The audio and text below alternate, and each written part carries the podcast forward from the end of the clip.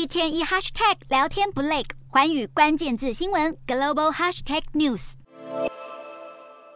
乌克兰装甲兵盘踞在一辆英国挑战者二型战车炮塔上，竖立一面乌克兰国旗，展现屹立不摇的抗侵略精神。英国国防部二十七日宣布，乌军人员在英国的挑战者二操作与维护训练正式结训，这批种子教官即将带着新武器返国，试图扭转战局。英国国防部同步释出一段二十六分钟纪录片，揭露精实的训练过程。英方把英国陆军长达好几个月的正规课程浓缩到一个多月训练乌军。画面中可以见到乌军士兵。开着训练型战车，在模拟多种地貌的训练场进行实弹射击。纪录片的最后，英国陆军参谋长桑德斯也承诺会继续协助乌克兰强化防卫能力，击溃侵略者。英国主力战车将在不久后横扫乌俄战场，另一款西方主力战车则已经陆续运往乌克兰前线，准备痛击俄军部队。西方装甲大军将至，同一时间，侵略者攻势却也来势汹汹。俄军当地时间二十七日再度对乌东顿内茨克州斯拉夫扬斯克市发动猛烈飞弹攻击，造成超过二十人伤亡。乌克兰当局期盼即将到来的强大军援，有望让乌军今年春季继续守住陷入胶着的乌东战线。